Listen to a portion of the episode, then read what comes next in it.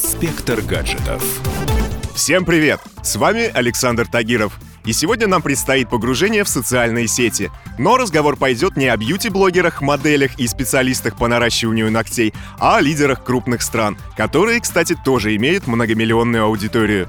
Если мерить известность по количеству подписчиков в Инстаграме, то Дональд Трамп самый популярный президент в мире — на его официальную страницу подписано более 14 миллионов человек. Возможно, причина такого успеха в том, что американский лидер ведет свои странички сам. По крайней мере, так говорят про его твиттер. Президент постит фрагменты выступлений и выкладывает свои цитаты, написанные большими буквами, на фоне своих же фотографий.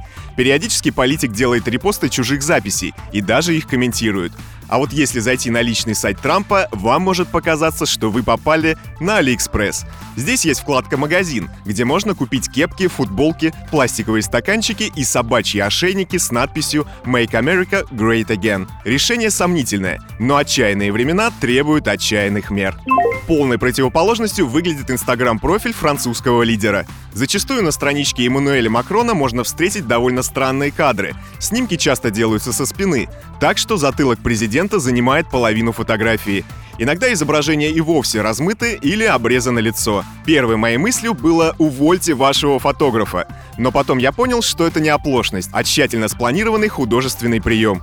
Концепция, на мой взгляд, такова. Политик не так важен, как люди, с которыми он общается. В остальном страничка Макрона ничем не отличается от профилей других лидеров. Здесь также публикуются снимки с различных мероприятий, встречи с военными и выходы президента в народ.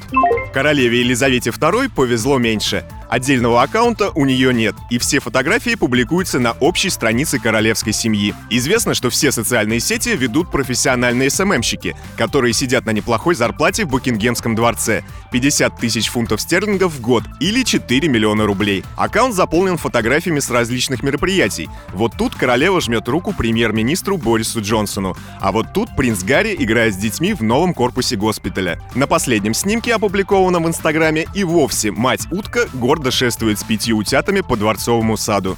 Примечательно, что пообщаться с королевой в социальных сетях нельзя, но зато ей можно отправить обычное бумажное письмо. На сайте Елизаветы для этого есть даже специальная инструкция, которая гласит если вы хотите написать официальное послание, начните его с обращения мадам и закончите фразой «Я имею честь, мадам, быть смиренным и послушным слугой вашего величества». С вами был ваш покорный слуга Александр Тагиров. Я имею честь откланяться и пожелать вам успехов в нашем высокотехнологичном будущем. Инспектор гаджетов.